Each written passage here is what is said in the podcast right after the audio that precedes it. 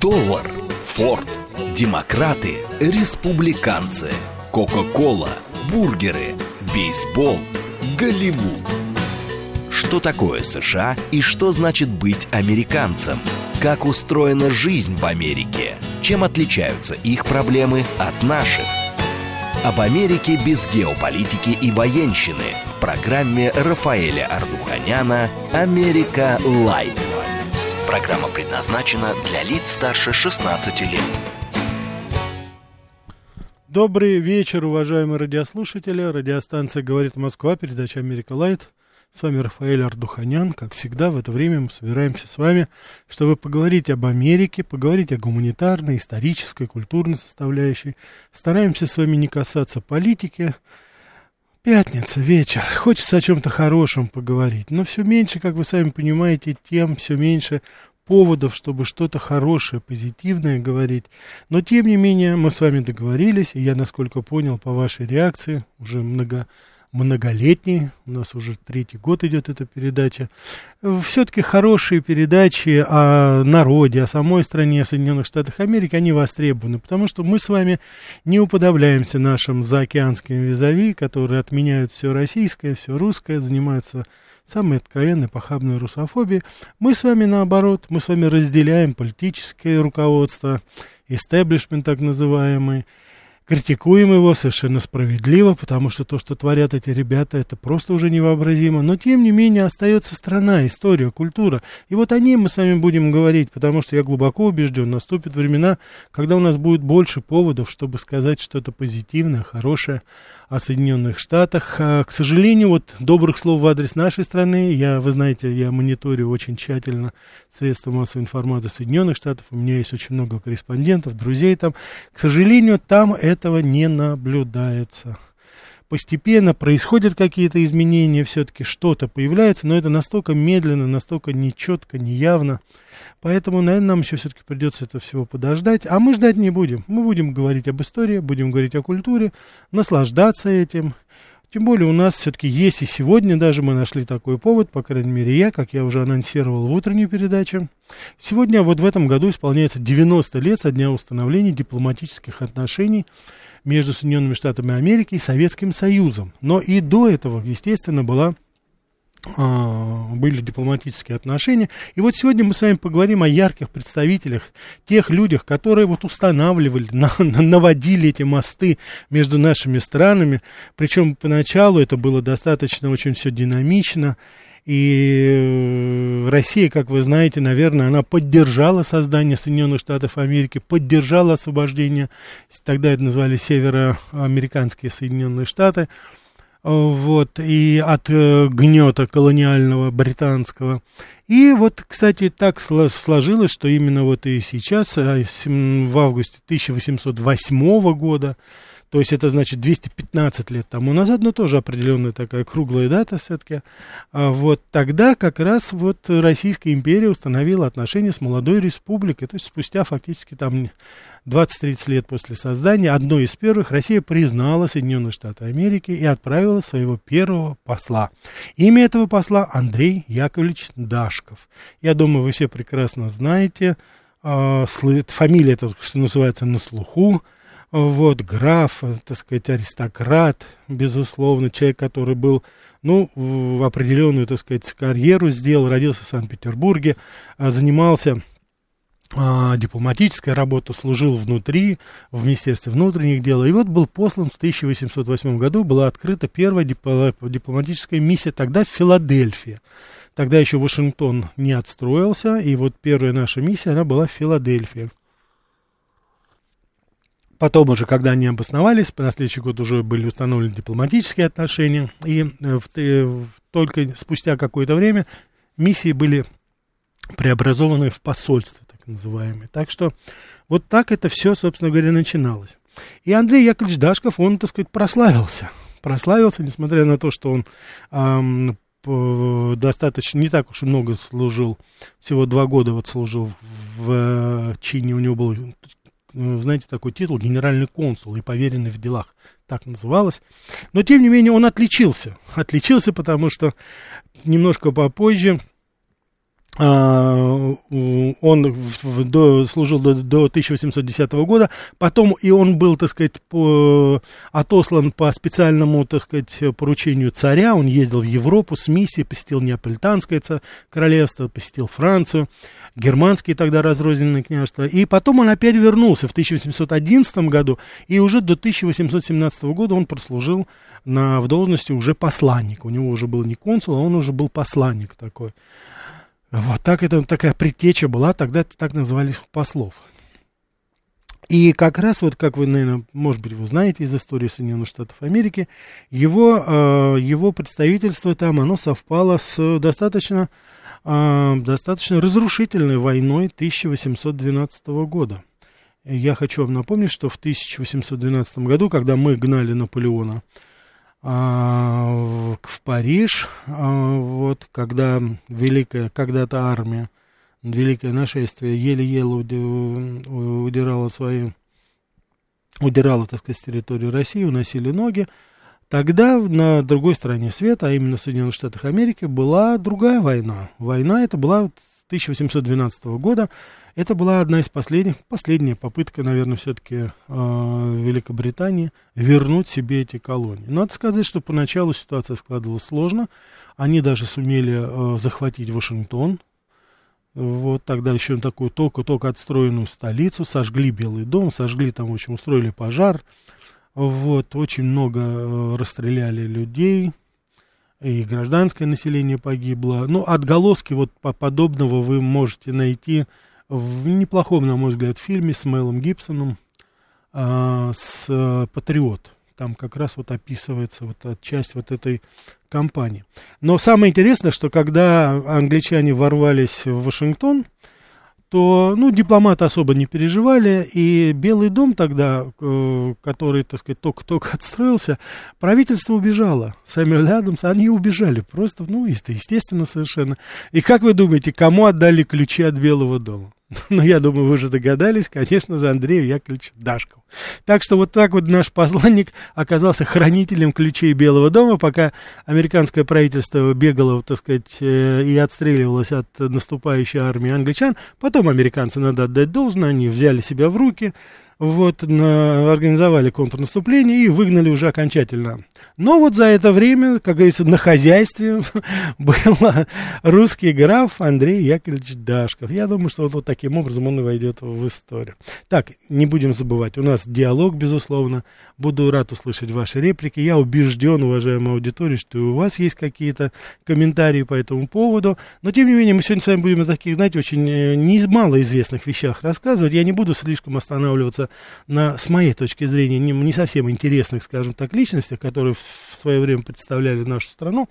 Да, так что попытаюсь остановиться на наиболее ярких таких, чтобы дать представление о том, вот в ретроспективе более 200 лет наших отношений. Сейчас они в таком загоне, что я думаю, ну, стоит поговорить все-таки о чем-нибудь хорошем, вспомнить времена, когда мы понимали друг друга.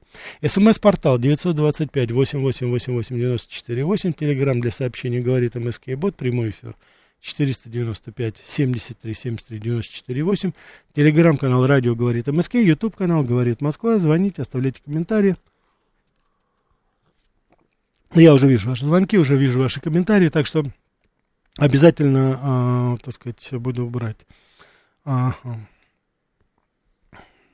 Да, конечно, Дашков имел, вот у Николая спрашивает, Екатерина Романовна, да, да, он был там двоюродный племянник какой-то, там, там это все, как говорится, все было нормально.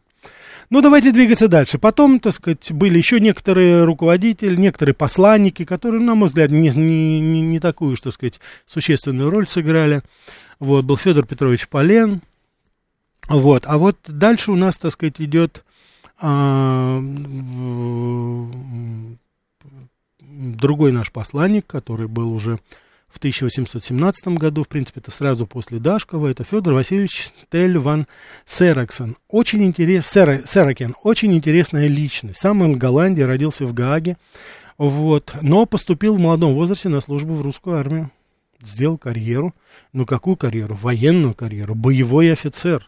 Сражался вместе с нами, с войсками Наполеона. Дослужился до чину полковника, был обласкан властью и, так сказать, сделал все-таки это. И вот он был, так сказать, посланником непосредственно уже там, в, в Соединенных Штатах Америки. Как я уже сказал, это вот был как раз, он очень короткий период, всего чуть меньше года даже он пробыл, но он чем нам запомнился? Дело в том, что в тот момент как раз очень остро стал вопрос о Аляске, которую потом, вот спустя 50 лет, мы будем вынуждены продать. Мы поговорим с вами немножко об этом поподробнее попозже. Но вот начало этих переговоров, когда вот в тот момент, когда американцы предъявляли свои претензии, надо сказать, что как раз именно э, наш, вот, так сказать, посланник Федор Васильевич Тельван Церескеркен, он как раз отстаивал интересы нашего вот этого, так сказать, нашей этой земли. Вот, он э, вел очень такие напряженные переговоры, он, что называется, не давал в обиду, отбивался как мог, хотя американцы вот тогда уже. Я вот хочу вам сказать, что я хотел бы, чтобы вы запомнили, 1817 год, а потом уже Аляска была продана гораздо позже, в 1867 году, если мне память не изменяет. Я хочу сказать, что это вот не просто так с бухты-барахта получилось. Это именно вот как раз получилось, это было такое полномерное напряжение, и это вот так вот на, все время, понимаете, значит, э, э, нарастали вот эти трения между Россией и э, Америкой.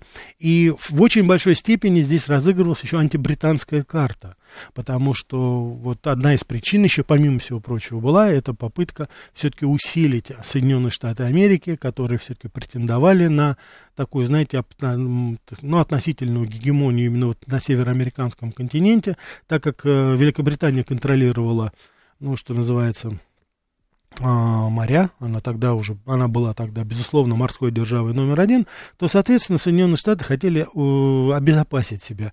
И, в принципе, вот эти вот переговоры с Россией, доброжелательные отношения э, к самим, с, самой России и, соответственно, доброжелательное отношение России к, к молодой республике, они, так сказать, вот э, в таком, знаете, вот в таком сумбуре немножко, но рождались, так сказать, вот эти отношения, которые носили на тот момент антибританские настроения, потому что, как ни странно, один из основных поводов, чтобы вот отдать, продать Аляску э, с э, Америки, это было как раз вот разыгрывание антибританской карты, потому что это в какой-то момент укрепило наши, по крайней мере, должно было укрепить наши взаимоотношения с э, Соединенными Штатами Америки. Тогда они тогда только набирали как свою силу, но уже тогда было понятно, что мы имеем дело с таким достаточно динамичным государством, которое, безусловно, скажет, и так и получилось, сказала свое слово. Но я не знаю, насколько это сыграло свою роль, потому что и во время гражданской войны 1800, я имею в виду американской гражданской войны 1861-1865 годов, Россия тоже поддерживала Соединенные Штаты. Тогда как раз, как ни странно, Амери... Россия выступила на стороне севера против рабовладельческого юга. Более того, русские корабли, они, как сказать, устраивали, были частью блокады южных штатов, не пускали туда ни стратегические товары, не пускали туда, естественно, корабли с э, рабами.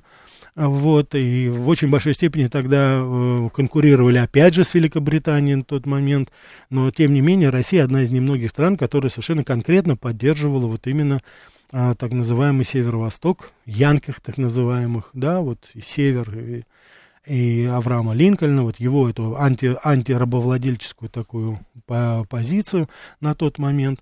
Так что вот Россия достаточно активно играла свою роль, и вот наши эти посланники, о которых мы с вами будем говорить, они как раз вот тоже сыграли свою роль. Федор Васильевич Тель Ван Серексен, голландец, который служил, на, служил русскому царскому дому и был, так сказать, хорошим таким дипломатом.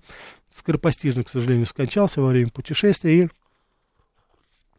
как ни странно, он похоронен был в, в Америке, в ну, Шотландии, там в Галифаксе.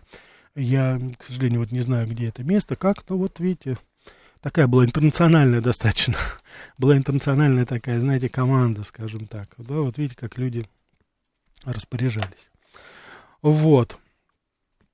Дальше я хочу сказать, что постепенно-постепенно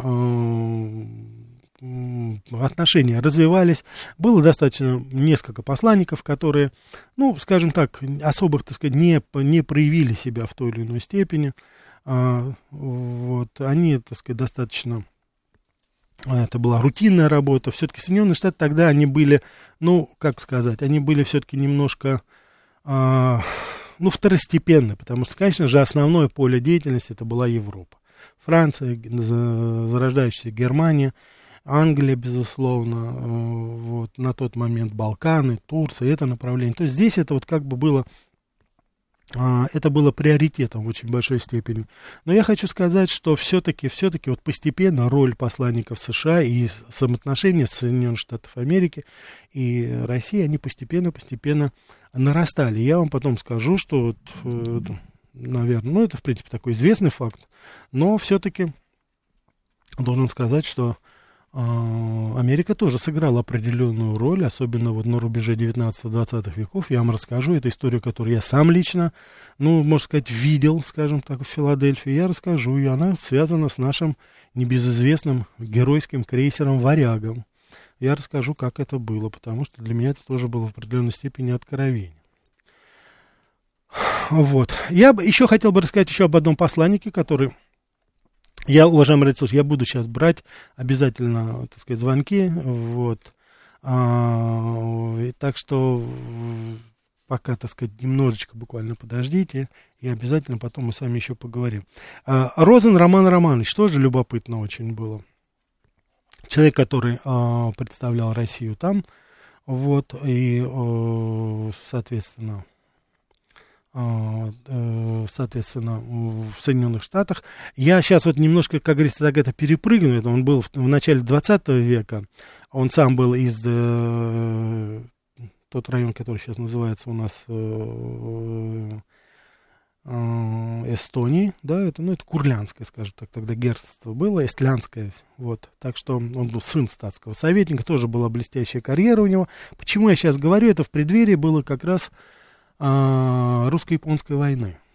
И я, когда работал в Америке, э, я прекрасно помню, когда в центре Филадельфии мы, так сказать, там, там есть несколько русских церквей, и Московского патриархата, и Американской православной церкви, вот, и тогда вот зарубежные церкви, которая потом, слава богу, соединилась, и вот эта церковь э, святого Андрея, и я узнал, что эту церковь, оказывается, построили русские моряки. Для меня это было немножко как-то странно. Ну, где Филадельфия, где русские моряки, непонятно было немножко. А потом уже ну, постепенно э, история, она гласит, что это те самые моряки, которые принимали э, строящийся на верхах Филадельфии знаменитый наш русский крейсер «Варяг». Он был построен американцами в Филадельфии. Вот как раз под патронажем нашего посла, вот. А наши моряки, которых, ну, некоторые думают, что это такие были гуляки, так сказать, выпивохи, ну, вот эти вот выпивохи, гуляки, может быть, они, конечно, и погуляли, но, по крайней мере, собрали деньги и построили церковь. Она такая, знаете, маленькая, очень миниатюрная, а, ничего там особо излишнего. От этого она очень милая такая была. Вот. Э, и вот эта церковь как раз это была, вот и она в честь Андрея, это Андреевский стяг, то есть вот видите, здесь, э, так сказать, э, взаимото... ясно, явно прослеживается связь с этим. И вот это тоже была, собственно говоря, вот работа нашего посольства, потому что тогда а, в тот момент не так много было стран, которые помогали нам хотя бы в какой-то степени. Но вот Америка была одна из тех, которая сохраняла ну, относительный нейтралитет в русско-японской войне по крайней мере, не вела себя так, как вели себя европейцы, которые в открытую поддерживали Японию. Так что здесь вот, как говорится, тоже есть такой интересный момент. Вот. Так. Давайте.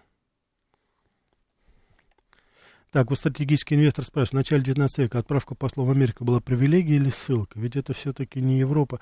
Ну, в какой-то степени нельзя сказать, что это была ссылка. Ну и, конечно же, если говорить, сравнивать с посланниками в некоторых, ну, в основных европейских странах, конечно, это было все-таки как бы на, э, на один ранг пониже. Yeah. Так что Так, Андрей, я считаю, что американцы несчастные люди. В Москве есть все, что есть. США качество жизни не хуже, еда гораздо вкуснее. А, ну, я с вами согласен, Андрей, да. Я вот только не знаю, вы из Америки, так вот, знаете, как в Америке это, да, было? Вот. А, прошу прощения, какое отношение поставил? Ну, я вам сказал, что он был дальним ее родственником. А, так, Игорь Маслов. Это вы адресуете к нашей прошлой передаче. А была ли конкуренция между Бонжови и Ганс Роза? Спасибо, если, если рассказать. Игорь, я это рассказывал в прошлый раз. Возьмите передачу про Аэросмит, я там все подробно рассказал, просто не хочу сейчас терять времени. А я был в Филадельфии, это поганенький город. Ну, вы понимаете, в чем дело? А, поганенький там, э, его сделали поганеньким. Там, конечно, центр еще более-менее там из себя что-то представляет какое-то там, ну, какие-то небоскребы, какие, а окрестности, конечно, это ужасно. Но это не только Филадельфия, это, а, это, конечно же, все города Америки. Я вот, например, ну, вот сколько я, Чикаго, Нью-Йорк, Филадельфия, Майами, Вашингтон, Лос-Анджелес, Сан-Фран, ну, я вот все там, которые только Хьюстон, Бостон, а, если из этого, они все вот в таком состоянии. Это маленький такой даунтаун, там бизнес-центр такой, вот, огромное кольцо это гетто, где живут эти вот так называемые social projects, это вот квартиры для малоимущих, ну, соответственно, публика там та еще. И а, в, в мое время еще были безопасные белые пригороды. Сейчас уже, вот судя по всему, и этого нет. Так что Так, в это, так, что припрятано? Ну вот, что, вот, как говорится, припрятано. Я хочу еще отделать одно небольшое объявление, уважаемые радиослушатели. А, я надеюсь, это новости вас порадуют. Дело в том, что а, руководство радиостанции, я очень благодарен, конечно, они выделили еще один час для нашей передачи «Америка Лайт». Это она будет завтра. Теперь я буду выходить, значит, это револьвер у нас будет утром, мы будем обсуждать политику. Потом в 8 часов мы с вами будем обсуждать культурные аспекты, гуманитарные аспекты. И то же самое будем продолжать, вот и такое же это будет продолжение передачи «Америка Лайт», потому что я не думаю, что мы успеем сегодня обо всех посланниках рассказать, потому что там целая особая часть, это и советские посланники, в советское время, которые были. Поэтому мы с вами будем э, продолжать так, рассказывать вот в субботу с двух до трех часов у нас будет еще передача «Америка Light. Будем обсуждать еще дополнительные вопросы. Я планирую еще вот в этом рассказать о послах Америки в России, в Соединенных и, и в Советском Союзе. Это тоже отдельная, как говорится, статья. И я не помню, чтобы кто-то особо вот э, освещал эту тему, допустим. Так что завтра присоединяйтесь с двух до трех Америка Лайт на волнах 94,8. Готовьте вопросы. Я еще подберу очень много интересных материалов по поводу этого, и мы с вами порассуждаем вот об этом. Потому, хотя я понимаю, что, наверное, и настроения особого нет говорить, потому что очень все как-то у нас не очень хорошо складывается с американцами. Ну, не умеют они дружить по-настоящему. Раньше умели, а сейчас вот почему-то нет. Ну, по крайней мере, мы с вами внесем свою лепту в какое-то взаимопонимание, вспомним э, хорошие тучные годы, когда все-таки мы понимали друг друга. Понимали друг друга. Причем понимали на таком, знаете, экзистенциальном уровне. Вот был такой, э, значит, я, наверное, после перерыва подробно расскажу, но был такой посол, он тоже, собственно говоря, э, представлял э, Россию. И, наверное, вы все-таки вот по по фамилии, да, вот Артур Павлович Кассини, он как раз был в конце 19 века, с 1898 года или 97 года, под, он был вот перед, э, так сказать, Розаном Роман Романович, он был посланником его. Его звали, э, ни много ни мало, Артур Павлович Кассини. Я убежден, что эта фамилия для кого-то из вас все-таки прозвучала. Наверное, вы вспомните Олега Кассини. Олег Кассини, известнейший дизайнер, известнейший дизайнер, американский дизайнер уже, который собственно говоря, был любимым дизайнером и модельером э, не кого-нибудь, а именно Жаклин Кеннеди и очень многих голливудских звезд. Он прожил достаточно долгую жизнь, скончался после Второй мировой войны. Это внук вот этого посла. Его, собственно говоря, и назвали так вот по-русски Олег Кассини. А, вот, и так что вот его отец, его, его дедушка, он тоже внес достаточно большой вклад в, в развитие наших отношений. Он был таким, знаете, звание камергера было, действительно статский советник. Вот, но после революции, как вы сами понимаете, он уже был, так сказать, неудел, да. И э, потом уже умер он в Париже в разгар гражданской войны в 1919 году, но судьба была, так сказать, как и всех тогдашних иммигрантов. Сейчас я предлагаю вам интереснейший выпуск новостей, немножко рекламы, потом продолжим. Что такое США и что значит быть американцем? Как устроена жизнь в Америке? Чем отличаются их проблемы от наших? Об Америке без геополитики и военщины в программе Рафаэля Ардуханяна «Америка. Light». Добрый вечер, уважаемые радиослушатели. Радиостанция «Говорит Москва», передача «Америка Light». Меня зовут Рафаэль Ардуханян, автор ведущей передачи. Сегодня мы говорим о послах России и Советского Союза. Я не знаю, успеем ли мы о Советском Союзе подробно поговорить, но тем не менее, говорим о послах России в Соединенных Штатах Америки. Как начинались эти отношения? Начинались они, как я уже вам сказал, в 1808 году с нашего первого посланника кинографа Дашкова Андрея Яковлевича. А, вот, 215 лет можно, как говорится, такая полукруглая все-таки дата. Вот, а в 1933 году, то есть 90 лет тому назад, Советский Союз, да, вот здесь уже наши уважаемые радиослушатели говорят, это Рузвельт, конечно, это был Рузвельт, установили, были установлены дипломатические отношения, собственно говоря, уже с Советским Союзом. Так, у нас звонки, конечно, будем брать. Да, слушаю вас. Алло. Да. Э, добрый вечер, Рафаэль. Да. Вы, конечно, очень приятную новость сообщили о том, что вам начальство пошло навстречу и подарило еще целый час замечательной Спасибо, передачи. да. Для меня это было неожиданно, я сразу хочу сказать. Извините, Но очень приятно. За такой, нескров... за такой нескромный вопрос. Вы не в курсе, а Леонида Володарского больше не ждать на в радиостанции говорит Москва. Я не курсе? могу вам точно сказать, если честно. Вот, там были Как какие-то... его вообще самочувствие? Что, он жив, не жив? Ну, жив, да, жив это точно, да. Просто я, так сказать, э, не, не, как говорится, не могу вам точно сказать, как будет передача и что это будет передача. Так что... Ну, в любом случае, я Да. ли- лично я очень рад, то, что вам дали еще один час. Потому что одного часа Спасибо. это очень мало. Спасибо, спасибо. Это абсолютно точно. Да, Спасибо большое. Спа- спасибо Всего вам за хорошего. добрые слова, да, спасибо, да. Вот. Так, я хочу вам напомнить, что помимо прочего вы можете посмотреть, э, если у вас будет интерес, заходите на мою страничку ВКонтакте Рафаэль Ардуханян или телеграм-канал, он так и называется Америка Лайт. Там я публикую некоторые свои и телевизионные интервью, участие в телевизионных проектах, мои печатные работы. Если будет интерес, почитайте, посмотрите то, что я не успеваю по радио сказать. Так, давайте еще возьмем звонки, а потом продолжим. Да, слушаю вас. Добрый вечер, Рафаэль. Меня зовут Елена Татьяна. Мне к вам такой вопрос. Да, Таня. А, ну, прежде всего, спасибо за вашу программу. Очень сама рада, что Спасибо. в субботу будет. Очень рада. Приятно вас слушать. У вас голос приятный. Но я хотела такой вам вопрос задать. А можно э, передачу э, вашу «Револьверы», которая утром идет в 10 утра, перенести на вечер? Просто, понимаете, а, не каждый может слушать, а мне хочется в прямом эфире слушать, а многие работают. Я а по- в повторе не очень хочется слушать. Можно как-то либо выходные сделать хотя бы с утра, Я либо эм, вечером после вот вашей передачи, хотя бы в 9 вечера.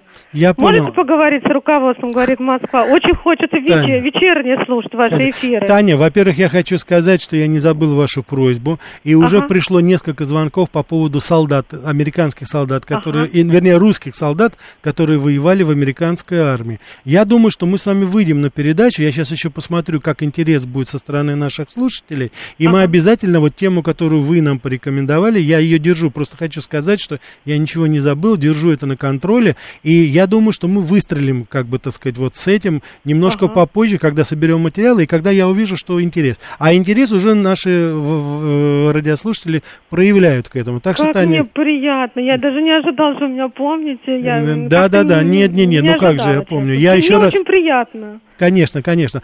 То теперь, Таня, насчет... Ага. Спасибо, Таня, за звонки. Все. Я, значит, хочу сказать по поводу того, чтобы там сказать или это, это. Конечно же, ведущий, мы никогда такие вещи не делаем. Мы не рекомендуем и не советуем нашему руководству, как сделать. Радиопередача, радио вообще, так сказать, станция, это сложнейший организм. Поэтому вот так вот просто это не делается. Не делается, и поэтому, тем более, как вы видите, э, руководство радиостанции идет навстречу по многим вопросам, и не только мне, и другим ведущим. Поэтому, поверьте мне, все, что возможно для вашего удобства, делается. Ну, если не получается, ну, что делать? Ну, посмотрите тогда в подкастах или вот на, в телеграм-канале то, что мы выставляем, на ютубе появляется. Я все-таки думаю, что в какой-то хотя бы степени это компенсируется. Так, давайте мы еще возьмем. Да, слушаю вас. Алло. Да, алло. да, да, добрый вечер. Добрый вечер, Рафаэль Дмитрий. Да, Дмитрий. А вот э, подскажите, я знаю, что Александр, ну, я знаю нашего великого одного дипломата русского, который, в общем, участвовал в миссиях зарубежных, это Александр Сергеевич Грибоедов, небезызвестный. Да, И я знаю, что он отказался от миссии в США от миссии США в 2018 году. А, Вот. э, Знаете ли вы подробности? Если нет, то можно эту новость копнуть, потому что он отказался, а в то время, сами понимаете, если тебе дают назначение, Мгм. то как бы отказываться не очень-то сподручно. И он вот как раз получил Персию назначение, где его, вы знаете, зверски убили. Я понял, да. Вы знаете, в- спасибо. Значит, дело в том, что э, на тот момент, значит, я не думаю, что это в Америку было. Назначение было в одной из европейских стран. Если мне память не изменяет, это должна была быть одни- одно из германских княжеств туда. Э, Не, не- не могу сейчас сказать точно. Значит, я думаю, что это обусловлено было, он действительно отказался. Обусловлено это было тем, что он ну, влюбился. Он влюбился в молодую княгиню Чевчавадзе, как вы знаете. И э, у них уже тогда, по-моему, и во время посещения Тифлиса он ее встретил, и полюби... они полюбили друг друга. Поэтому здесь, я думаю, вот этот фактор сыграл. Ну и, как вы сами понимаете, Тифлис, он находится по пути, ну, не в Европу, а по пути все-таки в, на юг туда, в Иран, в Персию, да, поэтому я думаю, что вот этот фактор сыграл свою такую определяющую роль, ну и, собственно говоря, то, что сам Грибоедов похоронен в, Тбилиси, я пом- прекрасно помню, то есть я немного раз посещал эту могилу, и его, и э, молодой княгини, которая, как вы знаете, э, похоронив мужа, она фактически в 17-18 лет она осталась вдовой и уже больше замуж не выходила. Это такая трогательная история была, но я думаю, обусловлено это было этим. Нет, отказаться можно было, там такой, знаете, таких каких-то жестких правил не было по этому поводу. Там было, что называется, скамейка запасных в этом плане, так что нет, там, там так сказать, а, при желании можно было, конечно, сделать, и я думаю, что вот Грибоедов как раз и, ну, к своему, как говорится, к сожалению, явно не к, не к своей радости, не, не к несчастью, он согласился именно вот на ту командировку. И, соответственно, значит, вот все, что там произошло, мы уже с вами, как говорится, знаем. Так, Анна Турула пишет. Вы встречали людей, которые впоследствии оказались шпионами, американскими или нашими? Среди послов, наверное, популярное занятие шпионить. Ну, естественно, любой посол, он выполняет свои определенные функции и координирует действия разведсообщества своего там. Так что здесь это... Я убежден, что я встречал очень многих шпионов там и разведчиков, но, вы знаете, они мне это не говорили, и на вопросы всегда как-то, знаете, говорили, нет, мы не шпионы, и мы, как говорится, не, так сказать, не эти. Так что это сложно очень говорить, хотя, конечно же, на любом мероприятии, на любом дипломатическом приеме а, в свое время было достаточно, и в Вашингтоне, и в Нью-Йорке было. Конечно же, это были люди, свои агенты влияния, которые работали на свои страны. Так что, так что вот здесь у нас, как говорится, такая ситуация, да. Так, давайте мы еще один звонок возьмем, а потом я продолжу, с вашего позволения. Слушаю вас. А, добрый вечер, Рафаэль. Да, Это Виктор 26 Да, Виктор. эфир. да, Виктор. Я думаю, Мамонтов и Бабаян, э, как говорится, эту проблему решат насчет субботы. Они все-таки люди, как говорится, работающие на перспективе, и вы все-таки трудитесь, трудитесь в эфире для, на, э, для всего. для Спасибо, всех Виктор. Виктор, спасибо. И еще вопрос по Да. делу, Рафаэль. Да. А, значит, не повлиял ли на Дашкова кто-нибудь со стороны для того, чтобы, как говорится, Аляску э, отобрать у нас? Спасибо, Виктор. Любезны. Сейчас мы будем, да, мы сейчас как раз будем говорить вот по, об этом. Значит, ну, что значит не повлияли? Конечно же, повлияли. Потому что я же сказал, что давление началось еще в начале 19 века. И постепенно, постепенно Аляска, которая принадлежала русско-американской компании, она постепенно стала заселяться и отходить, собственно говоря, американцам. Очень многие тогда туда переселились. Я хочу напомнить, что как раз в этот момент, начиная с первые, была калифорнийская золотая лихорадка, мы с вами говорили об этом, первый этап, а потом это уже, собственно говоря, Юкон, Анкорич, это уже Аляска, это уже туда устремились тысячи людей, и, конечно же, де-факто Аляска, она уже, ну, э, так сказать, стала заселяться американцами в этом плане. И потом уже к концу, все-таки, знаете, вот в это время, к концу 19 века, американцы уже, Америка уже играла такую более существенную роль. Она уже была достаточно такой индустриальной страной, очень быстро развивалась. Поэтому то, что удалось а, то, что удалось э, продать, вот, э, так сказать, это Аляску на тот момент, есть такая, знаете, ну, легенда, что якобы мы не получили деньги, но это не так. Это не так. Те из вас, кто смотрел передачу с нашим замечательным историком Спицыным, мы как раз эту тему обсуждали. Деньги были получены, но вот они куда-то испарились, вы понимаете. Они, как говорится, выехали из Америки в виде золотых монет и слитков, доехали до Европы, а вот до России почему-то не дошли. Я хочу, так сказать, предложить вам посмотреть в подкастах эту передачу с историком Спицыным, где он очень подробно рассказывает об этом злоключении там 7 миллионов золотых долларов, которые за Аляску уплывали э, в Россию, и так вот до нее почему-то не доплыли. Ну, что делать? Вот видите, так получилось. А то, что касается... То, что касается вот непосредственно, так сказать, оформления этого всего, то да, это, конечно же, было, это и э, в очень большой степени, естественно, это и свою роль играли очень многие э, посланники того времени, которые сыграли свою определяющую роль.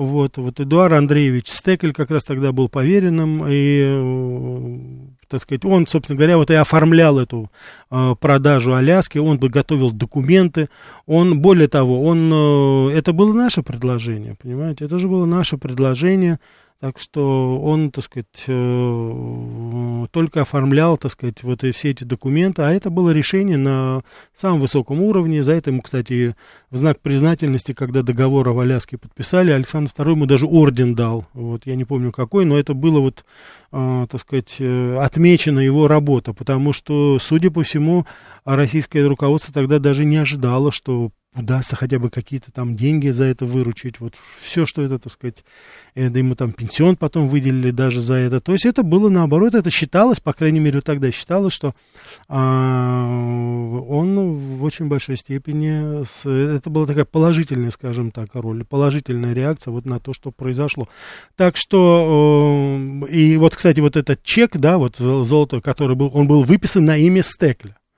Он был вот именно на его, как говорится, в это. И э, он, кстати, сейчас хранится в Национальном архиве. Я, к сожалению, не видел его, но он хранится. Ну, это, наверное, так сказать, вот на получение этого золота, потому что он же золотом брал, не бумажкой.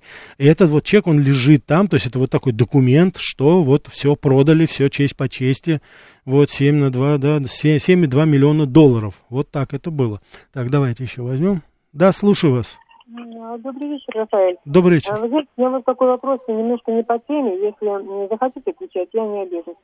Значит, э, вот как вы полагаете, э, дух Америки в крупных городах или все-таки одноэтажная Америка вносит свою большую лепту в то, что принято называть духом государства? Мгм. Если возникнет у вас желание рассказать про эту одноэтажную Америку, э, было бы интересно провести такое сравнение. То, что описывали Ильф и Петров, наверняка вы это знаете, Да. и то, что э, следует из вашего опыта общения с э, жителями этих э, маленьких одноэтажных... Я понял. Маленьких домов. Я понял, да, я понял, да. Ну, э, значит, я вам хочу сказать одно. Ну, то, что в городах его нету, это уж точно. Это уж точно, что его нету. Было, конечно, была специфика, был свой такой, знаете, антураж, флер городов. Нью-Йорк, Бостон, а, Лос-Анджелес как-то, знаете, это все ассоциировалось с какими-то хорошими вещами. Нью-Йорк ассоциировался с Бродвеем, с Уолл-стритом, Лос-Анджелес это Голливуд всегда был, Бостон это университетский город. Сейчас, к глубокому сожалению, вот все эти достоинства этих городов, они отошли уже на десятый план, и говорить о чем-то, я вам уже говорил, э, я не жил, так сказать, долго, я только был там, посещал такие города, как Лос-Анджелес, Бостон, Сан-Франциско, там остальные города. Но Нью-Йорк, я в нем был сотни раз, и в свое время, как говорится, поначалу мы приезжали, смотрели, но в конечном итоге, вот если мы с вами говорим город Нью-Йорк, это, это половина острова Манхэттен. Вот этот город, который еще в какой-то степени представляет интерес для любого, и для американца, и, на, на мой взгляд, и, а уж тем более для туристов. Потому что в других районах э, города Нью-Йорка жить невозможно. Ну вот, по крайней мере, в том понимании, это когда не ходить, не оборачиваться, не ездить на такси с пуленепробиваемыми стеклами, не, так сказать, там, э, соответственно, так сказать, и на окнах первых этажей тоже решетки там везде.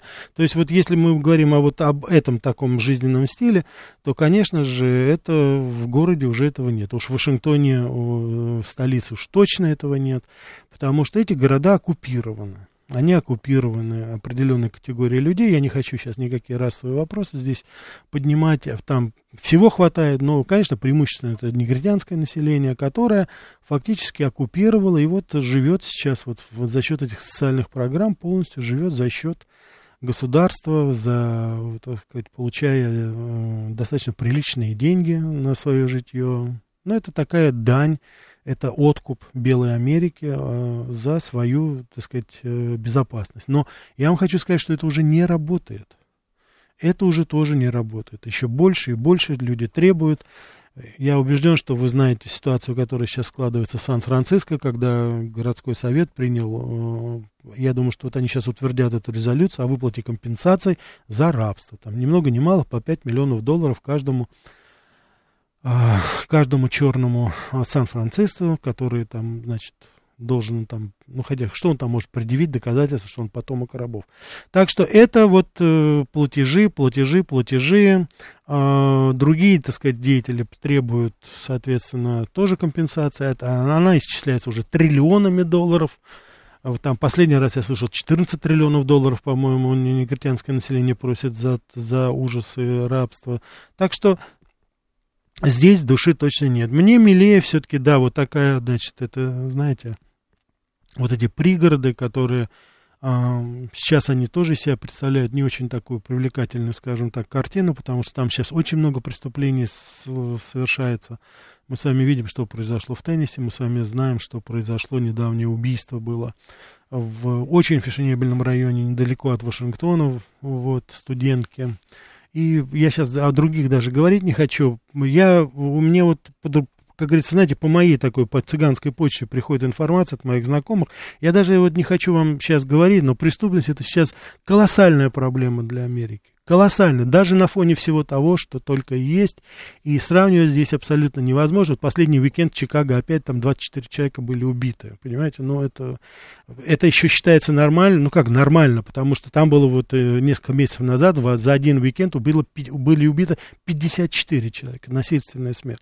Это, так сказать, в разы, в разы буквально больше, чем, в, ну я даже о наших городах сейчас в России не говорю, но в любом другом, даже и американском или там европейском городе, хотя, как вы сами понимаете, там тоже везде проблемы есть определенно.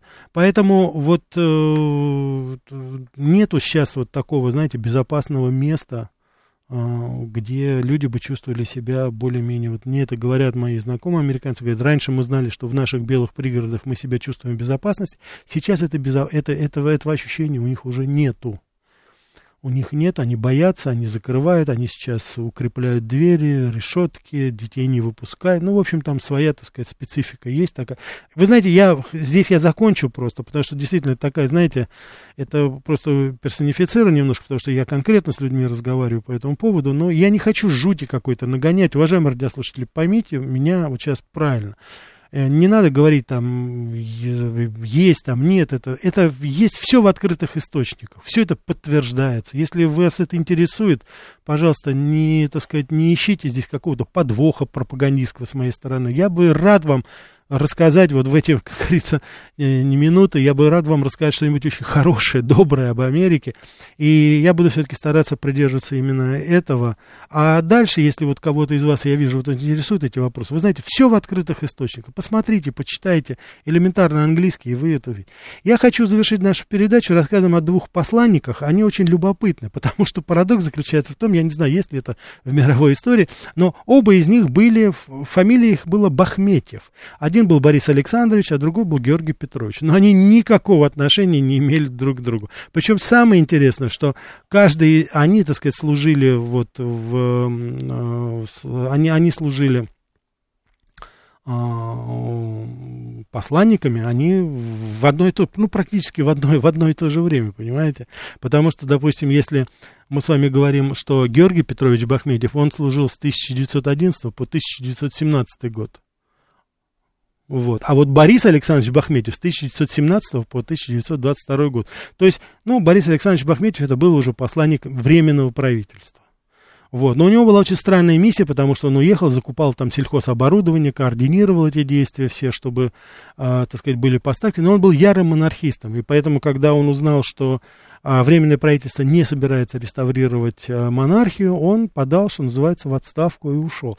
Но вот э, история Бориса Александровича Бахметьева, она в этом отношении очень интересна. Это вот который с 1917 по 1922 год, во время гражданской войны. Это был блестящий инженер, закончил Санкт-Петербургский университет, много открытий было.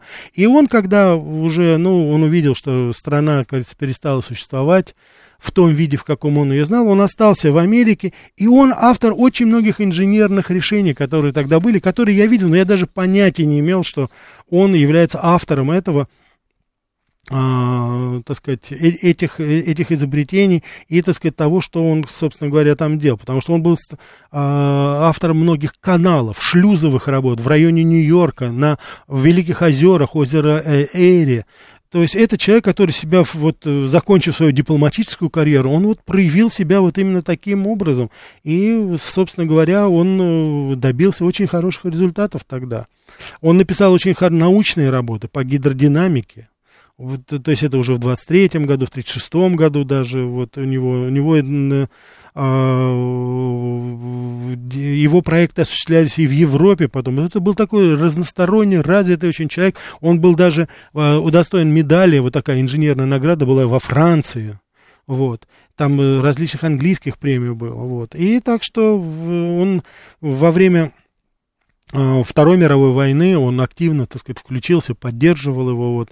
В 1945 году он же был избран членом Американского общества гражданских инженеров. И вот, собственно говоря, потом, как ни странно, закончил свою карьеру уже, ну и жизнь уже, он уже работал в НАСА, в космической сфере. То есть интереснейшие вот такие, знаете, перипетии наших посланников, которые, как их, как говорится, носила, что называется, судьба от, и, и, что называется, из огня до в полымя. Давайте мы еще успеем взять один звонок. Да, слушаю вас. Алло. Да-да-да, пожалуйста, только приглушите да, радио. Рафаэль, добрый вечер. Да. Да. да, еще раз, Дмитрий. А, вы знаете, вот вы сейчас говорить, начали говорить о криминогенной обстановке. У меня знакомые... Извините, радио у меня... там о, мешает что-то, звук у вас какой-то там, можно потише сейчас, сделать? Сейчас, сейчас, сейчас, сейчас, одну секунду. Давайте, сейчас, да. Сейчас. Вот, вот, все, все, ушел. Угу. Вот. И вот э, из-за криминогенной обстановки у меня, говорят, знакомые живут э, в Манхэттене, в Нью-Йорке. Мгм. Белые люди, соответственно, уехали в Советский Союз, там вот это все. Значит, вы знаете, боятся, боятся, э, боятся было и плюют в спины, понимаете, и вот здесь взгляды. И это уже центр Нью-Йорка, как бы. Да. Вот. Э, Понятно, что это полицейское государство, там э, это очень строго с этим. Вот. Но вы не думаете, что это может... э, Когда мы... э, Будем мы как-то Америку дестабилизировать вообще? Спасибо, Дмитрий. Хорошо, Дмитрий, ну мы точно вот во время наших передач дестабилизировать Америку не будем. Знаете, по одной простой причине. Ее не надо дестабилизировать. Судя по всему, они сами прекрасно с этим, прекрасно, конечно, в кавычках справляются. И то, что сейчас происходит, конечно же, это, ну, грустно, понимаете, это просто грустно, когда на ровном месте когда-то великая страна не сводит себя до такого состояния. Но мы с вами сейчас, еще раз хочу повторить, мы с вами немножко сейчас другим занимаемся, мы с вами завтра продолжим наш разговор по поводу посланников, Я, мы с вами перенесемся в советскую эпоху, она интереснейшим образом связана, очень много я фактов вам расскажу, в частности, как наши послы, и, кстати, и послы Америки здесь помогали нам индустриализировать нашу страну во время Второй мировой войны, какая деятельность была развернута послом Гарриманом, тоже очень много интересной деятельности. Так что вы напишите ваше мнение, интересно ли это. Мы это продолжим, соответственно, завтра в 14.00. Я вас всех жду. Будем разговаривать и о Максиме Максимовиче Литвинове, будем говорить о Полпреде Троиновском, будем говорить о после, с которым я, с Доб... нашим послом Добрыниным, с которым я имел честь быть знаком. Это потрясающий человек, который рулил тогда нашей дипломатией в Америке во время Карибского кризиса. Так что впереди много интересных историй, а вам только нужно будет завтра в 14.00 опять настроить свои радиоприемники на волну 94,8. Всего вам самого-самого доброго. До завтра.